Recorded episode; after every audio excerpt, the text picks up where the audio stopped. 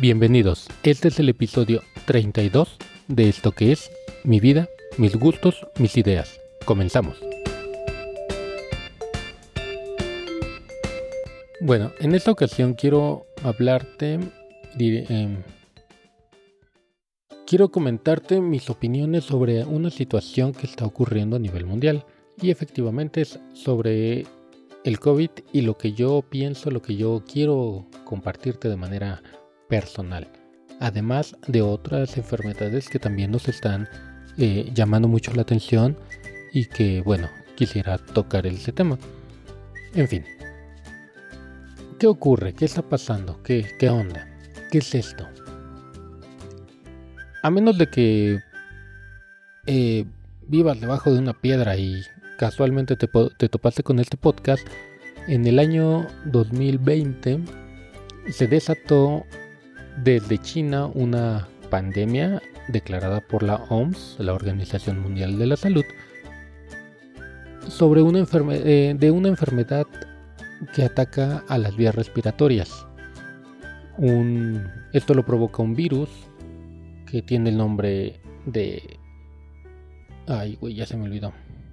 SARS-CoV-2 que es una mutación, un adelanto de uno muy similar, que es el SARS-CoV.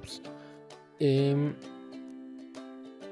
este virus, que afecta directamente a las vías respiratorias, es algo grave en el sentido de que em, al principio, por enero, con los primeros casos en China, se creía y se esperaba que solamente les eh, afectara a las personas mayores por su condición sin embargo, poco a poco se fue descubriendo que no, que además de las personas mayores también afecta a muchos grupos de, eh, vulnerables de riesgo. Las personas diabéticas, hipertensas, con problemas cardíacos, también las personas con obesidad, las personas que tienden a fumar mucho o que beben. Es decir, en general, a cualquier persona con alguna patología. Y ya ni siquiera hablemos de las personas inmunocomprometidas o personas con VIH-Sida. Esta enfermedad que aparentemente es muy ligera porque si tú estás sano y te enfermas, se ha visto que los síntomas no son muy graves. Pero si estás comprometido, uff, se ha, eh, llegado hasta el punto de la muerte.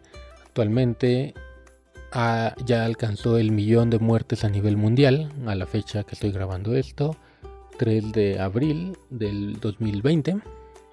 Y bueno, todos los indicativos de eh, mundiales dicen que esto no, no, va a parar. No va a parar pronto al menos. No, no se espera un decremento, un que la curva se vaya para abajo tan rápido, pues.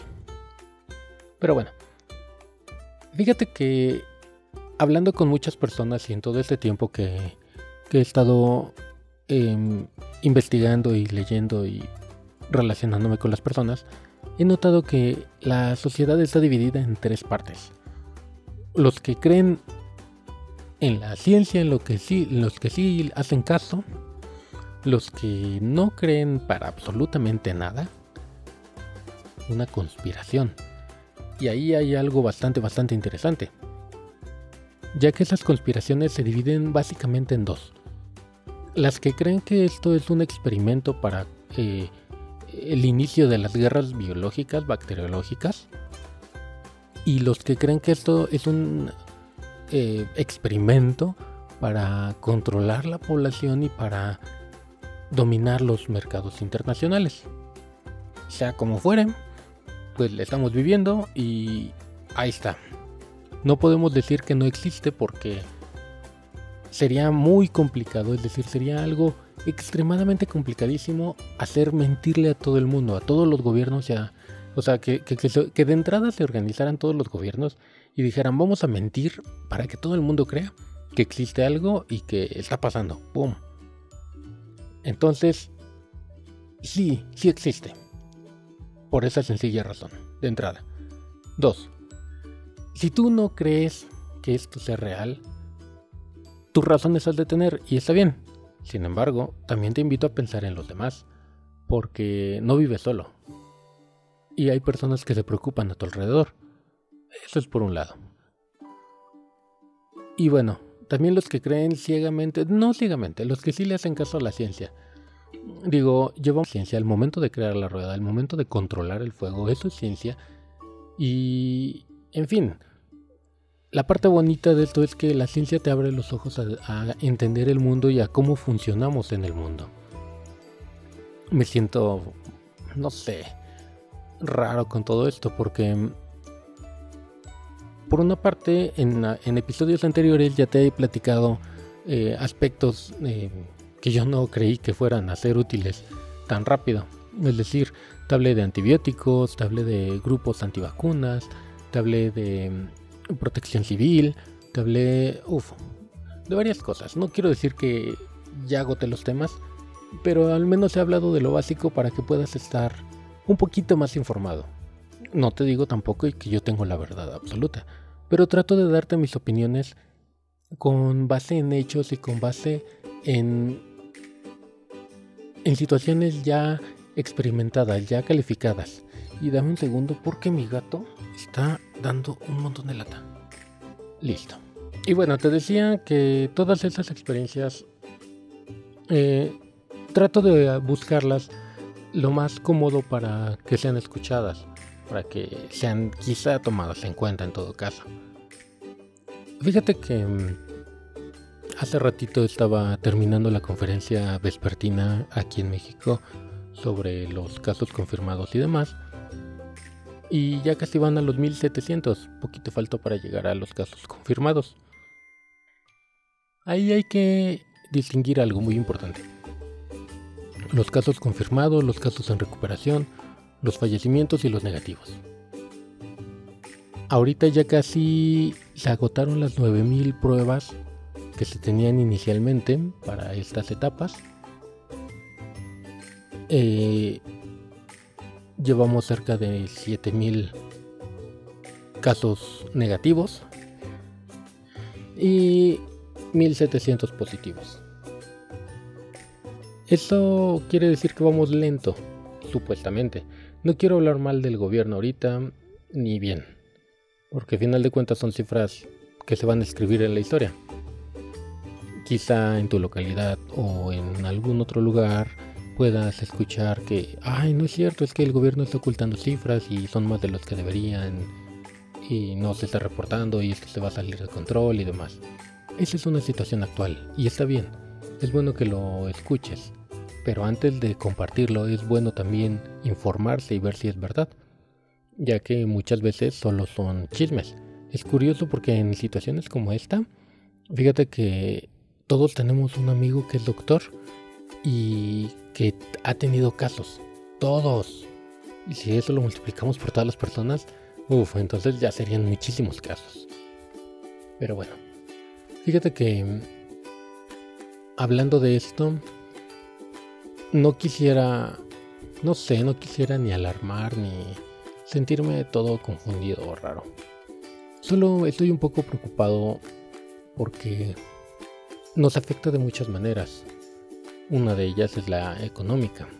Muchos estamos preocupados porque no sabemos cómo, qué tanto vaya a repercutir, no sabemos si muchas personas están o van a perder su empleo próximamente. Y eso es una catástrofe. Tenemos que ponernos a, ver, averiguar, a, atentos a estas situaciones. Quisiera que, que no nos fuera tan mal. Eh, muchas personas que tal vez me escuchen digan, ay, ¿cómo se te ocurre decir eso? Solo los no preparados o cosas así. Pero no sabemos qué nos va a deparar mañana eh, este juego de la vida. No sabemos dónde vamos a estar y no sabemos qué vueltas nos vaya a dar. En mi trabajo eh, bueno, yo sigo, yo no estoy en cuarentena, yo sigo trabajando, ya que estoy en, en obra pública y todavía no se han decidido si nosotros somos esenciales o no. Pero bueno, esa es otra historia. En mi trabajo mis compañeros están un poquito divididos. Hay personas que quieren descansar, bueno, no descansar, irse a su casa. Y hay personas que no me sorprende un poco porque algunos que no quieren irse son personas grandes, que tienen a su familia lejos. Y a nosotros nos preocupa porque cómo, cómo, cómo los hacemos llegar allá o cómo les hacemos conciencia de que es mejor estar con su familia que estar sufriendo fuera. No les deseo el mal, ni mucho menos. Solo me llaman mucho la atención a mí. También hay personas que, que dicen es que esto está avanzando muy rápido y en cualquier momento podríamos contagiarnos si estamos en un lugar, si no aislado, sí lo suficientemente em, adecuado para sobrellevarla. Pero ese no es el punto. También me he topado casos con que eh, donde me comentan que, que, no, que no saben qué hacer y por qué las cosas están subiendo de precio o cómo es posible que algo así pueda cambiar el estilo de vida que llevamos. Trato de hacerlos ver cómo es el sistema capitalista y el socialista en el mundo, donde tratan de eh, llevar las cosas a los demás y a la vez el que más tiene más puede. Pero algunas personas no lo, no lo tratan de entender. Pero bueno, eso es lo que mis compañeros creen. Yo me inclino en que sí, tenemos que ayudarnos entre todos.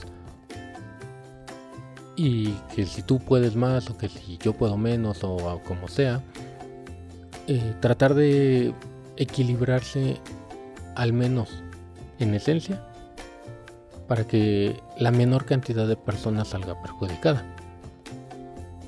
O al menos eso yo es lo que creo. ¿Por qué se mandó esta cuarentena ahorita? ¿Por qué, cuando, ¿Por qué no después, cuando ya hubiera más casos? ¿O por qué no antes, cuando apenas había un caso? Quizá ya lo hayas escuchado en las noticias o quizá me digas, ay, pues es obvio. No sé, yo quería compartirlo ahorita. Fíjate que cuando el subsecretario de salud eh, hizo el primer llamado, estábamos a súper tiempo de que México brincara y fuera una megapotencia mundial en el sentido de que un país tan grande, con tantísimos habitantes, lograra aislar los pocos casos y pasar por una pandemia como si no hubiera pasado nada. En fin, el momento en el que lo hizo fue un momento decisivo, pero la gente no está haciendo tanto caso, porque muchísimas actividades se continúan de manera habitual. No estoy en contra del comercio pequeño, de que sé que hay muchos hogares que tienen un, localito y de eso están subsistiendo. Está bien, lo entiendo. Lo que yo me refiero es horarios super mega grandes. Cuando regresé, cuando recién regresé del trabajo, pasé por una calle súper transitada. A lo que me sorprendo y digo, wow, esto no está bien. A los niños se les mandó a sus casas a refugiarse sus papás los llevaban del brazo. Me preocupé un poco más. Desafortunadamente no les puedes hacer, no les puedes decir nada porque no te incumbe, digámoslo así. Ellos sabrán cómo los cuidan. En fin, mi preocupación es porque si los contagios siguen, si esto sigue subiendo y no se ve que disminuya, lo que se pronostica va a ser verdad y el sistema de salud va a explotar y no va a funcionar absolutamente nada de salud. Y vamos a estar odiando a los médicos que no están haciendo nada por nosotros.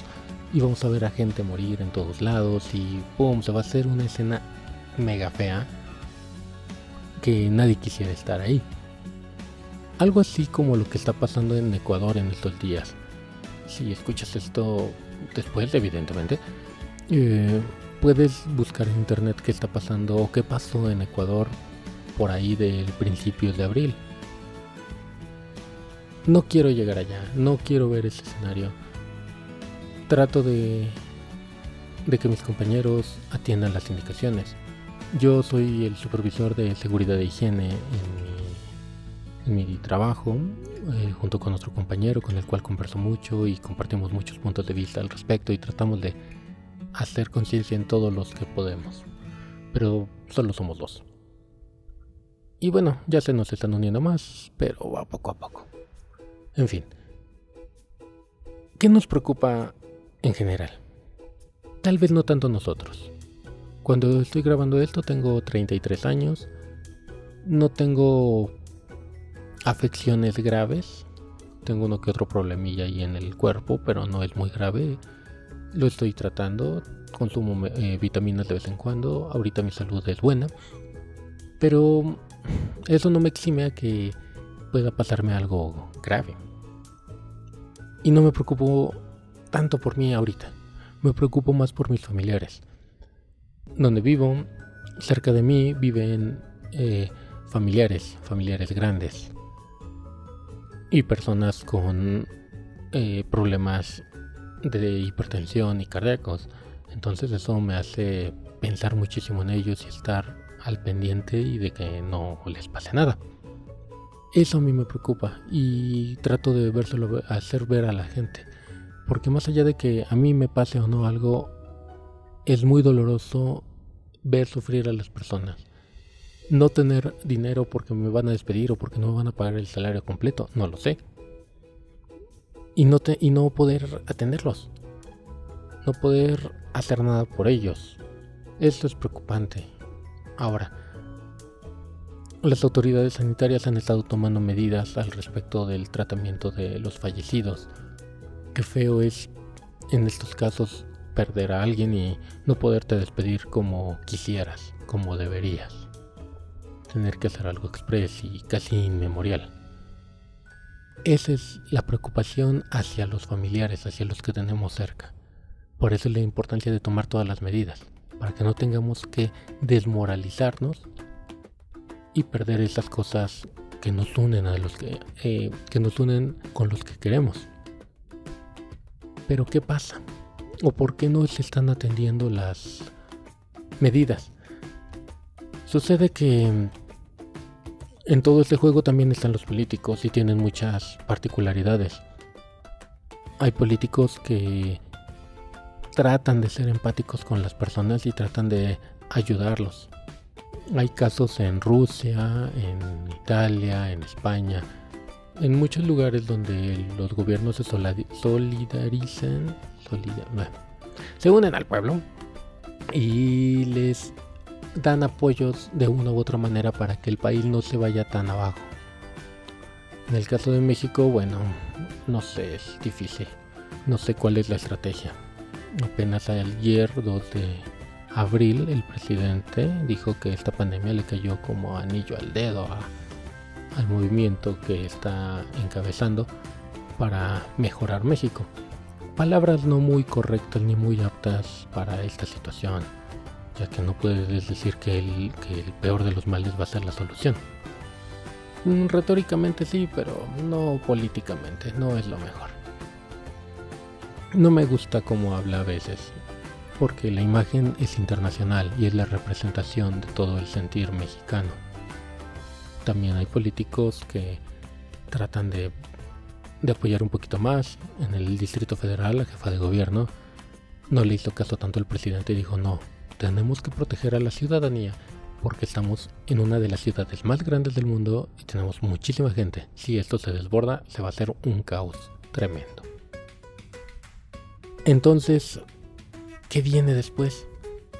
Yo me voy a cuidar, tú te vas a cuidar, todos nos vamos a cuidar, va, va, va, va. ¿Y qué va a venir después? Si ya hace unos minutos te dije que esto no va a pararse pronto. Pues, ¿qué te digo? Hay que confiar muchísimo en los científicos de todo el mundo que están trabajando ahorita por dos cosas, por intereses económicos y por salvar vidas. Digo intereses económicos porque el laboratorio que descubra la vacuna y que la patente ¡fum! va a ganar muchísimo dinero. Pero también va a tener la oportunidad de empezar a salvar un montón de vidas y generaciones futuras. Em, yo quisiera ser optimista con la vida. Y quisiera pensar que a pesar de todo lo que nos está ocurriendo en estos momentos y de todos los cambios que han ocurrido en estos 20 años desde el año 2000, nos va a hacer aprender muchas cosas como humanos y nos va a fortalecer. O al menos eso yo esperaría. Para cuidarnos, para mejorar, para ser mejores personas, no sé.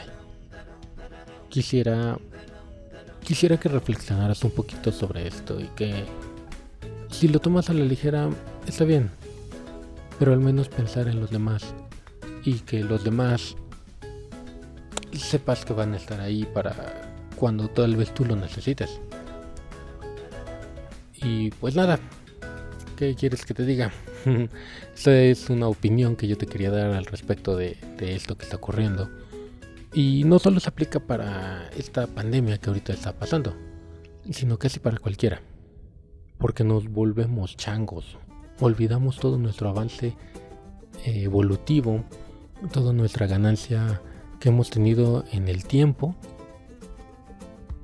y regresamos a ser primates básicos. Se nos olvida todo lo que ya hemos evolucionado para tener tantísima conciencia y de repente llega algo y ¡pum! No sabemos cómo actuar, no sabemos cómo eh, eh, sobrellevar una situación. No sé. Quizá eso me estresa un poquito. Pero nada. Eh, los próximos episodios van a ser bastante divertidos. No quería dejar esto así nada más. Em, suscríbete al podcast. Compártelo con tus amigos. Sígueme en Twitter como arroba gesini86, gesini con Y al final. Si escuchas esto por iBox, déjame un comentario. Puedes escucharlo también en Spotify, en Apple Podcasts y casi cualquier otra plataforma de streaming. Comparte este episodio y todos los demás con tus amigos para que juntos tengamos un nuevo punto de vista de las cosas.